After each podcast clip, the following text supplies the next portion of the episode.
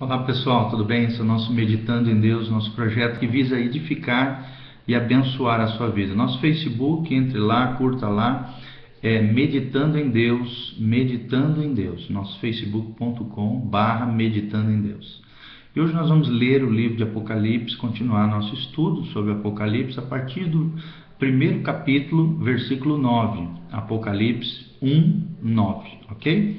Com a graça de Deus, vamos lá então ler a palavra de Deus. João diz o seguinte: Eu, João, que também sou vosso irmão e companheiro na aflição e no reino e paciência de Jesus Cristo, estava na ilha chamada Patmos por causa da palavra de Deus e pelo testemunho de Jesus Cristo. Então aqui de novo o apóstolo Paulo se identificando, né?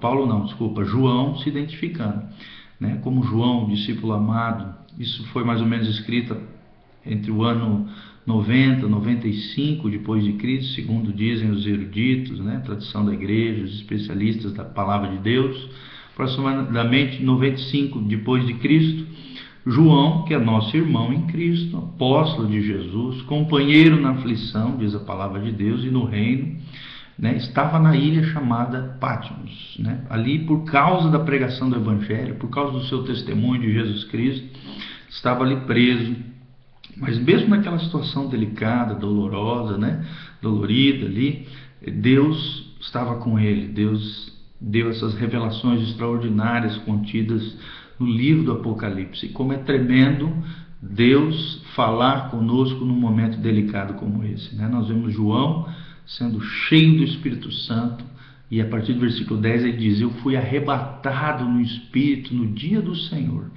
né, no dia do Senhor aqui, ou é um dia específico que Deus quis escolher, ou provavelmente se referindo ao domingo, porque a partir da tradição da igreja cristã primitiva, domingo era o dia do Senhor, era o dia da celebração.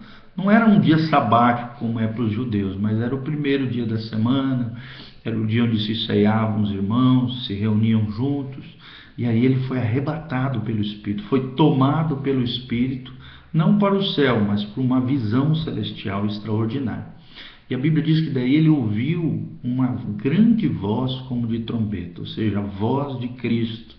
Nós vamos ver aqui a partir do versículo 11, uma voz estrondosa, uma voz poderosa, começa a falar com ele, direcioná-lo e orientá-lo diante daquela visão maravilhosa, daquele arrebatamento de sentidos, arrebatamento de espírito.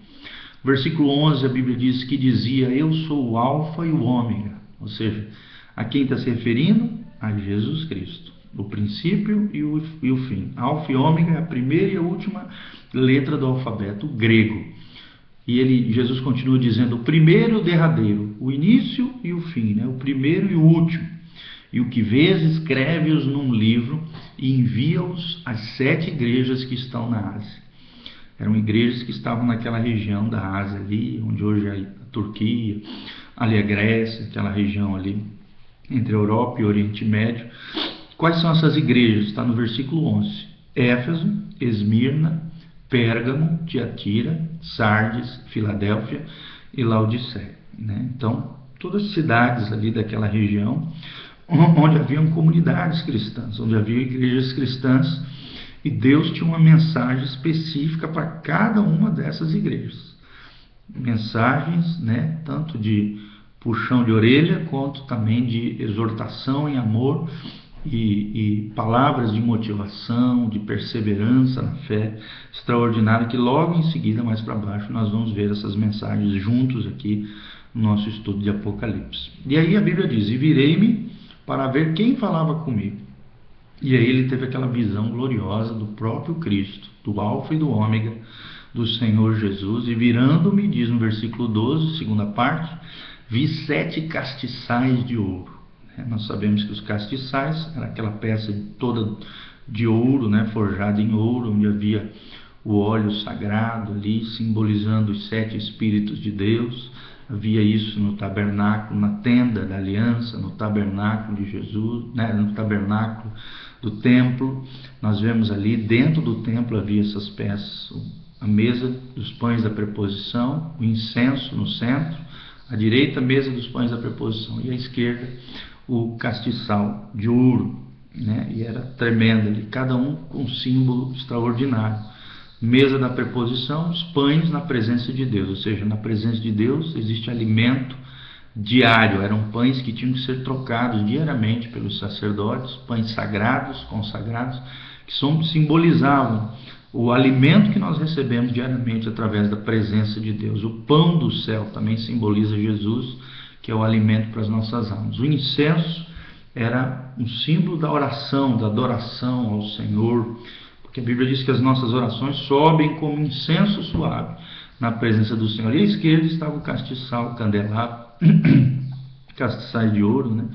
Nós vemos ali, era, uma espécie de castiçal de ouro, candelabro, onde haviam sete, é, sete alças ali, e, e no final delas uma espécie de recipiente ali onde se colocava o óleo o óleo um, um óleo específico que ficava queimando na presença do Senhor, simbolizando os sete Espíritos de Deus. E no meio desses sete castiçais, então, ele teve uma visão gloriosa do Filho do Homem, vestido até os pés de uma roupa comprida e cingido pelos peitos com cinto de ouro. Quem era esse homem? Era o próprio Jesus, o Filho do Homem. Né? Nós vemos o título aqui de Jesus, o Filho do Homem. Por que Filho do Homem?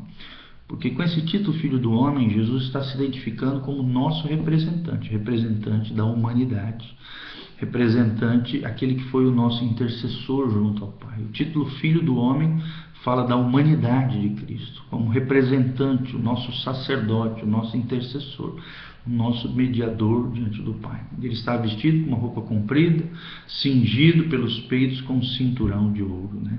Nós sabemos que esse cinturão Lá em Efésios 6 tem um símbolo de justiça, de uma vida justa, correta, a justiça de Cristo. E é tremendo isso, como é maravilhoso estudarmos todos esses símbolos, todos esses elementos que nós vemos aqui no Apocalipse, elementos reais, literais, mas que tem todo um simbolismo bíblico né, nessa figura toda gloriosa do próprio Jesus e de Jesus falando com o apóstolo João. Que Deus te abençoe no nome de Jesus. Vamos continuar essa nossa série de estudos.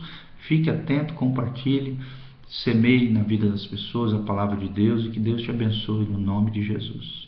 Pai, abençoa os nossos amados irmãos, ser com eles nesse dia, abençoa em todos os seus caminhos, derrama a tua graça, a tua glória e abençoa eles, Pai, que sejam, estejam preparados para a volta de Cristo, santificados em honra, abençoados e agraciados pelo Senhor.